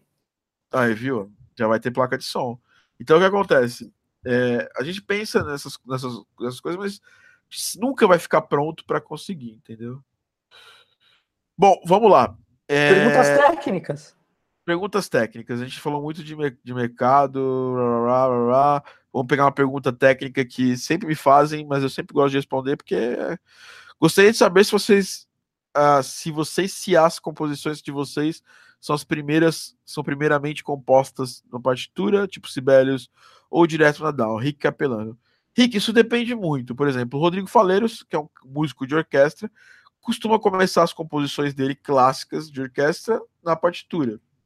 Eu, como já fazia isso no passado, usava o Music Score, mas, sei lá, fazem mais de quatro anos que eu faço tudo na DAW. Não importa o estilo, eu sento a bunda na DAW, começo a compor, tocar, e aí dali sai minha música. Esse é meu estilo.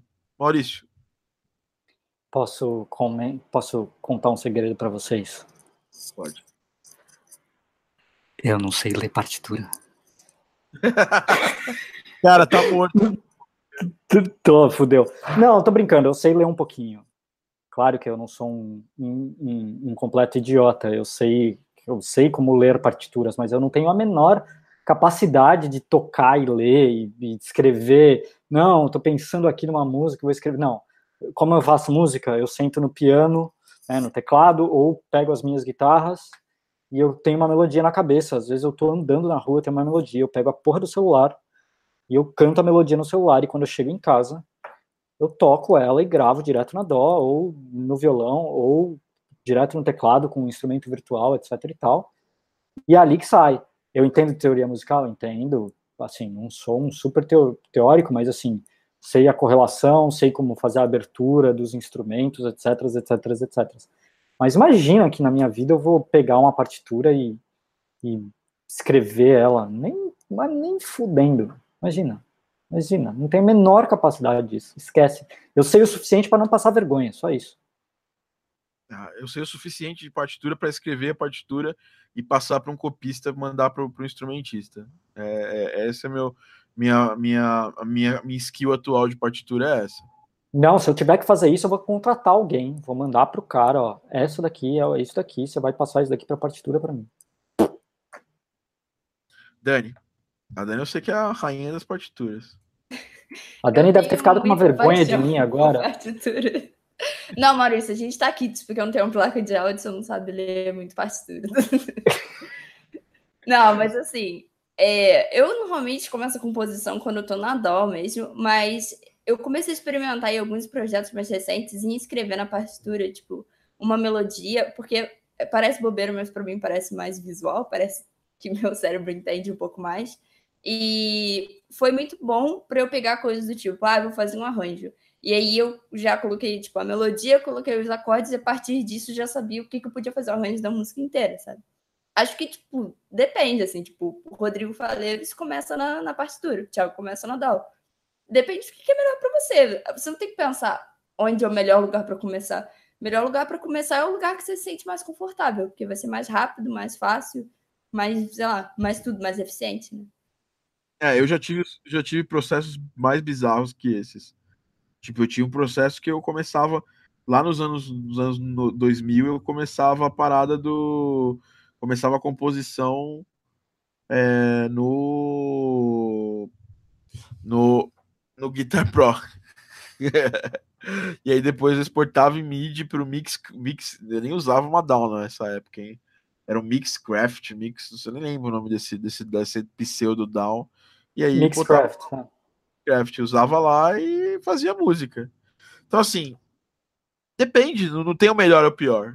É o que, o que se. O que se, uh, o que se adapta ao seu, o seu, é, o seu processo. Eu, por exemplo, quando é uma música muito orquestral, eu gosto de abrir ali a partitura, porque aí você consegue chegar melhor ali os instrumentos e como que eles se completam. É, isso eu fazia antes do Ableton Live 10. No Ableton Live 10 eu já tenho toda a visão do, do piano roll, e aí isso, isso facilita para eu poder não precisar da partitura para isso. Uh, vamos lá, próxima pergunta. Uh, Cadalus. É importante focar em um ou dois estilos. Eu vou responder mais duas perguntas e a gente vai fechar esse podcast, porque tá, a gente tá. Eu tô. Eu assinei um contrato com o Maurício aqui que estamos proibidos de fazer podcasts gigantes agora. É, tô brincando. Uh, é importante focar em um ou dois estilos de composição ou ser bastante eclético também funciona. Ah, bom, vamos começar pela Dani, depois eu respondo no final. Vamos, vamos, vamos mudar a ordem.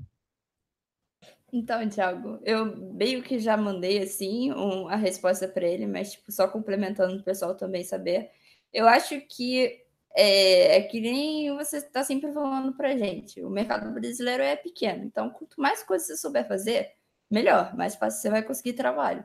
Eu acho que eu acho que a gente não tem muito não é nem direito, mas assim, eu acho que é meio que um luxo assim você pensar tipo, ah, sei lá, eu só faço música orquestral para games, eu não saio disso. E acho que vai ser mais difícil de conseguir emprego aqui, sabe?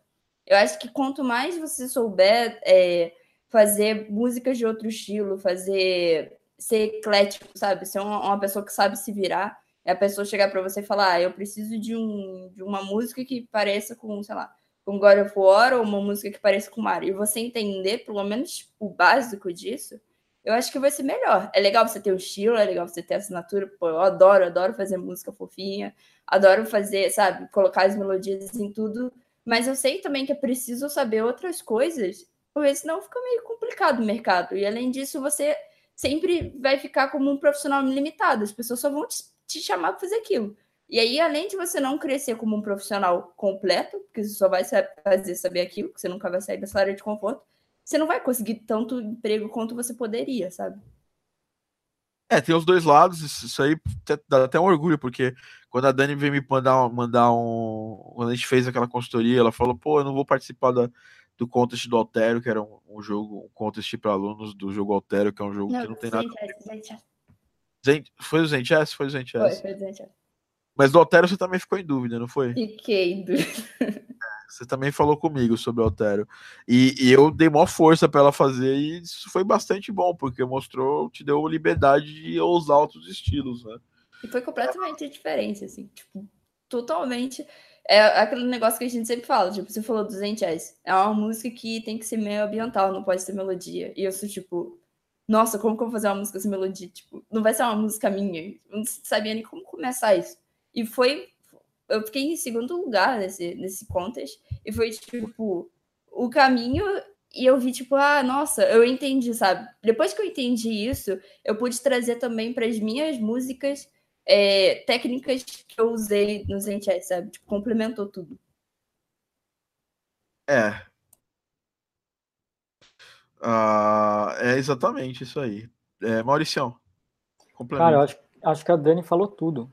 É, acho que você tem alguma uma, um pouco de opinião diferente dela, é só uma questão. É, eu concordo com tudo que ela falou, porém, eu acho que é muito legal quando alguém sabe fazer uma coisa muito bem. Eu acho que você tem que ter noção de fazer de tudo, obviamente. Mas eu acho muito legal quando alguém é muito foda em alguma coisa. Quando tem um estilo que a pessoa é muito, muito filha da putamente bom. Porque ela vira meio que quase uma referência, saca?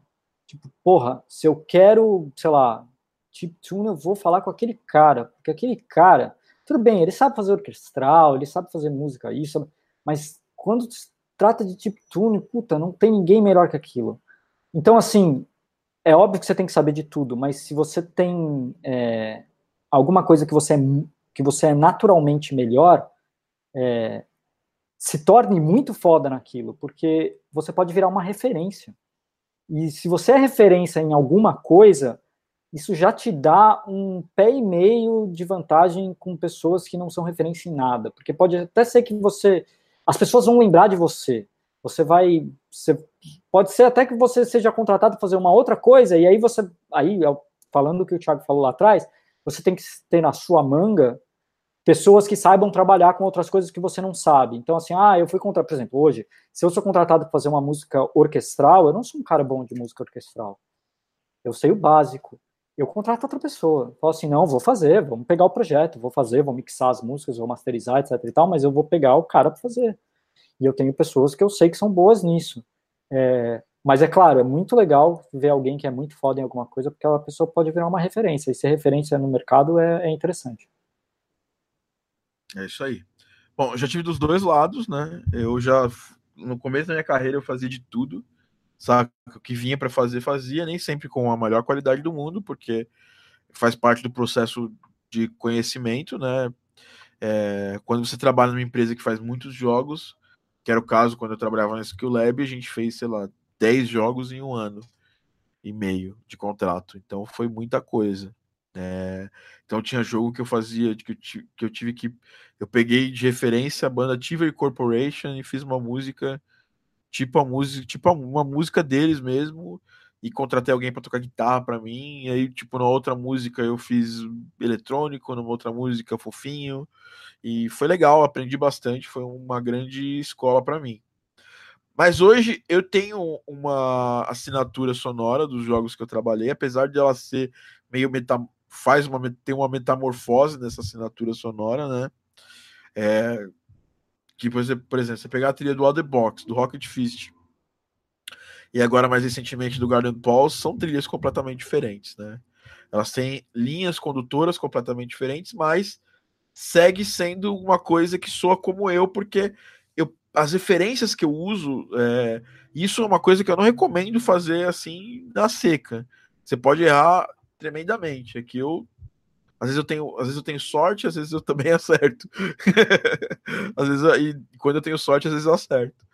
É, eu escolho quebrar um pouco algumas, alguns paradigmas sonoros, porque, por exemplo, uh, isso é muito do trabalho de pré começar uma trilha, né?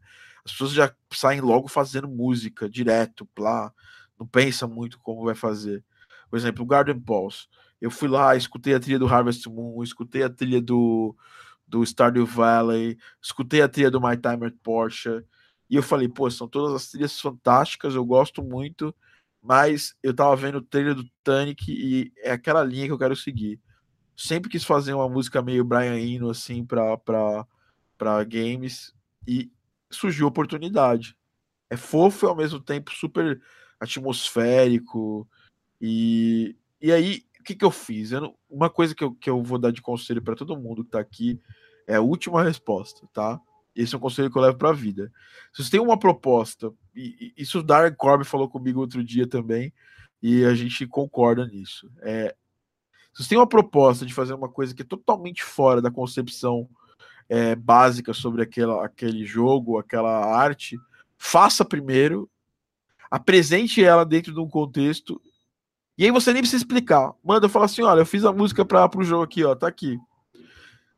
As pessoas, se elas gostarem, se. Tipo, porque se eu falasse pro Daniel há, sei lá, três, dois meses atrás, quando a gente começou esse projeto, que eu ia fazer uma música totalmente que fizesse uma ruptura do, da, da ideia desse tipo de jogo, totalmente eletrônica, atmosférica, é, para um jogo Vou de. Vou fazer uma música Brian Nino pro seu jogo. Puta pro... que pariu! Pro seu jogo de ursinhos fofinhos, entendeu? É, ele vai falar, ele ia falar assim, mano, você tá louco, você tá drogado, entendeu?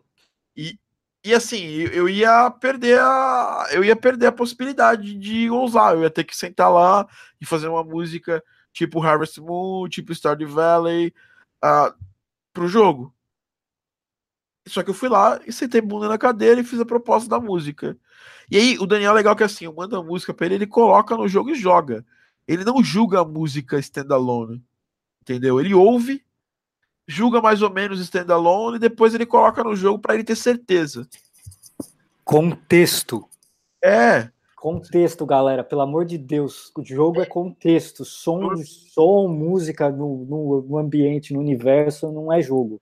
É contexto. Todo jogo, toda música tem que funcionar dentro da porra do jogo. É. E aí funciona, funcionou muito bem, tanto que, porra, cara, eu fiquei muito feliz. A gente liberou para streamers essa semana, essa semana que passou agora, e, cara, praticamente todos os streamers estão jogando, estão falando muito bem da música. A gente ainda tem detalhes técnicos para arrumar no, no, áudio do jogo. Obviamente é uma versão alfa. Nenhum jogo nasce com áudio perfeito, né? A gente está ajustando, mas pro que já tem, tá muito bom. Assim, eu tô muito feliz com o resultado. Até porque eu sou um jogador de Garden Pause, então eu posso falar isso. Eu tô horas, eu fico horas por dia jogando o Garden Pause. E isso é, é um exemplo de como também ajuda. E o que que o Maurício falou, por exemplo, isso me ajudou muito. Eu não sou o melhor compositor de vários estilos, entendeu? Mas eu, eu tenho, uma, eu tenho uma, uma leitura do, das coisas que eu faço que é bastante particular. E isso é legal, porque eu, isso destaca você como profissional. Então, tipo, o, o sempre falo aqui, eu sempre falo do, do dos caras, sou fã mesmo, o Jim Guthrie, uh, o o Darren Corby. Uh, por quê? Porque são caras que eles fazem esse tipo de ruptura comumente em áudio para jogos. Tipo, eles pegam coisas que você não imagina num jogo daquele visual e coloca lá. Entendeu? E isso dá uma visibilidade diferente pro, pro cara no meio dele. O, o Danny Barnowski fez muito isso no passado, é, na trilha do, nas trilhas do Super Meat Boy uh, e de vários outros jogos. Uh, então, assim, é, é o certo? Não sei, funcionou para mim, me ajudou a ter, um, a ter um crescimento dentro da, da, da, da minha carreira grande, porque, sei lá, cara, você pega, você, você começa a colher esses elogios de jogadores, streamers, é, imprensa, e, colo e você vai guardando no sua, no seu, na sua bolsinha de, de, de, de currículo para um dia, se alguém for te contratar, ou se você precisar expor a sua, a sua, a sua opinião sobre um projeto, você chega isso aí com mais possibilidade de ser aceito. Mas é aquilo que o Maurício falou é a verdade, é contexto. Saca? Tipo, se você colocou no jogo e funcionou e tem um estilo completamente diferente do que as pessoas imaginam, funcionou, teve contexto, entendeu? É... E essa dica que eu posso dar, você precisa, pode ser bom em vários estilos, com a sua leitura, tipo, de cada um deles. Você não precisa ser igual. Tipo, ah, não, vou fazer música orquestral, eu preciso soar igual o Hans Zimmer. Tem música orquestral super moderna, cheia de sintetizador, cheia de, sabe, tem leituras diferentes. Música orquestral que usa muito piano, super emotiva, que usa os outros instrumentos como uma câmara apenas para aquele clima. Então, pô, você tem N leituras para um estilo musical. Se você tentar trazer coisas novas para a mesa, a chance é que as pessoas percebem isso. Porque as pessoas estão extremamente acostumadas a escutar mesmo tipo de. Por exemplo, você pega lá. Eu, peguei, eu, eu fiz uma pesquisa, sabe? Isso é legal. Sabe? sabe? Você pesquisar antes de começar. O Maurício estava trabalhando no Josh's Journey. E eu lembro que ele estava fazendo pesquisa em vários jogos para ele, ele pensar em como ele ia fazer o, o som do, do Josh. Ainda tô. Ainda vira e mexe, pega um jogo novo para jogar, para ouvir o som. Porque eu quero referências novas, quero coisas interessantes. Vocês entendem isso? É tipo, é, é, é um trabalho que é tão ou mais importante do que. Amanhã eu tô para liberar umas aulas do curso completo que fala exatamente disso, de narrativa, de como você cria um contexto musical para aquela história, para aquele, aquele mundinho que o jogo cria, entendeu? E tem ferramentas que eu uso e a pesquisa é uma das principais, entendeu? Você pesquisa e aí você começa a subverter, pensar em coisas, entendeu? É, é, eu tava bem em dúvida em usar isso, né? Quando eu, por exemplo, vi a trilha do Tanic na, na, na E3, e aí eu falei, esse vai ser o estilo musical que eu vou seguir, obviamente.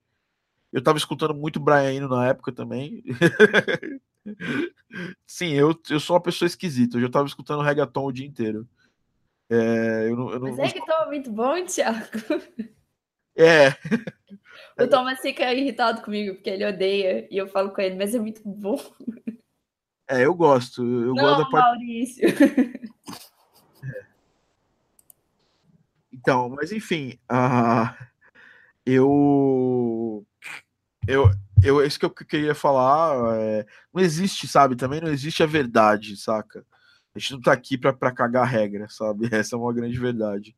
Tipo, isso funciona para mim, tem umas coisas que o Maurício falou que funciona para ele, a Dani descobriu umas coisas que funcionam para ela, e a gente passa as coisas que funcionam pra gente, cada um usa como prefere, como quer, entendeu? Bom, é isso, pessoal. A gente vai terminando aqui as nossas perguntas e respostas. Eu quero falar do, duas notícias Primeiro, na terça-feira que vem, nós vamos abrir novas vagas para o curso completo. São apenas 20 vagas. e tem mais ou menos aqui, ó, eu fiz uma conta aqui agora, acabei de dar uma olhada aqui. Hoje a gente abriu para a lista de espera e a gente tem 600 pessoas para 20 vagas. E eu recebi muitas mensagens. Eu vou até falar aqui as pessoas que mandaram mensagens para mim. Ó, eu recebi uma mensagem no Instagram ontem, deixa eu pegar aqui o nome dele que falou que vai entrar nessa turma. Falou, ó, cara, eu tava só esperando você liberar. É o Gu, ó, Gu Show, que eu vou ver aqui, ó, no Instagram, qualquer. Gustavo Correia. Falou, ó, cara, eu vou entrar nessa turma aqui, já tá demorando. Galera por e-mail me respondeu também, é, no e-mail que eu mandei na semana, umas três, quatro pessoas falando, olha, cara, tamo dentro. Então, é, nós vamos abrir vaga pro curso completo. O curso completo é, sabe, tipo, eu não vou fazer muita propaganda, a gente posta semanalmente relatos dos alunos aí que estão fazendo. A Dani é um dos relatos, é uma das pessoas que fez faz o curso e, está aí para viva para falar isso aí. Já acabou ah, o curso da Dani? Não, ainda não, ainda não. A gente, cara, a gente está sempre colocando material, é isso que é a questão. Ah, tá. Isso completo é uma parada que a gente vai colocando, tipo, coloquei uma masterclass um mês, um mês atrás, a gente colocou um módulo de orquestração extra, a gente colocou tá colocando módulos e mais módulos aí, coisas e mais coisas na área do aluno. É, é, um, é uma parada que não é um curso só, tipo, você faz, acabou e, e foi embora. É uma comunidade que a gente sempre está gerando conteúdo, porque as, o que acontece, Maurício? Uma coisa você vai concordar comigo. A gente está sempre incluindo novas coisas, novos aprendizados e novas coisas que a gente vê no dia a dia. E eu estou sempre querendo manter ele atualizado para essas coisas que eu estou vivendo, entendeu? Sim. Importantíssimo. Então, por ele ser o curso mais premium da Game Audio Academy, eu tenho essa possibilidade de fazer isso. Uh, e eu queria avisar que a partir do dia 1 de setembro a gente vai fazer um desafio especial para os alunos do curso completo. Vai ser a primeira vez que a gente vai fazer isso. É, a gente já fez um desafio que chamava Mês Game Audio Academy lá em 2016, que todo mundo até hoje fala muito bem desse mês, que foi um mês que mudou mudou destinos ali de, de alguma galera, tipo o, Murilo tava para desistir de, de, música e aí, sabe, a participação dele ajudou ele pra caramba e muitas outras pessoas. E a gente vai fazer um desafio de 45 dias é, e esse desafio vai ser pouquinho mais, um pouquinho diferente dos desafios que a gente fez. A gente vai criar um grupo no, no Telegram específico para quem está participando desse desafio. Todos os alunos estão convidados a participar. E a partir do dia 1 até o dia 45, a gente vai ter. É, a cada dois dias a gente vai lançar mini desafios, tipo mini quests, assim, para vocês fazerem, relacionados a pilares de áudio para games. Então, composição de música, é, efeitos sonoros, a narrativa em si, áudio dinâmico, portfólio, é, dublagem, é, todas essas coisas a gente vai soltar nesses 45 dias e vai ser muito legal. Eu, eu, eu tô há um mês aqui trabalhando nisso e eu, uma coisa, nesse, nesse grupo ainda, a cada dia a cada dois dias eu vou mandar uma mensagem de áudio lançando esse desafio. Então, é específico. Ele vai ter, vai ter a minha, meu, meu acompanhamento dentro desse desafio. No final, a gente vai ter um resultado lá esperado. A gente vai divulgar isso aí com mais calma durante a próxima semana. Mas, além do, do contexto de orquestração que acaba semana que vem, a gente vai ter esse desafio aí. O, o mês, não vai ser mês Game Audio Academy, porque eu acho que o mês é muito pouco, então eu decidi fazer um mês e 15 dias. para a gente conseguir atingir esses objetivos. É muito legal a gente fazer, sabe? É uma coisa que funcionou para mim muito, assim.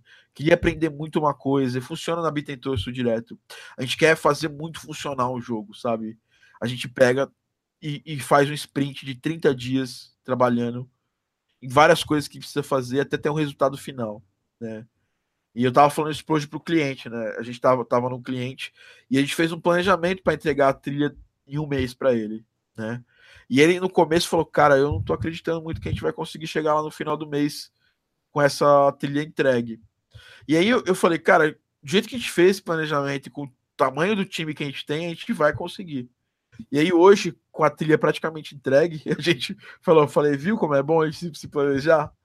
E é, é uma coisa fantástica. Então a gente vai é, querer que todos os alunos que do curso completo vão ter acesso a isso, e quem entrar agora vai ser a última chance de participar desse desafio, porque a gente vai abrir vaga só de terça até sexta, são 20 vagas até acabar as vagas.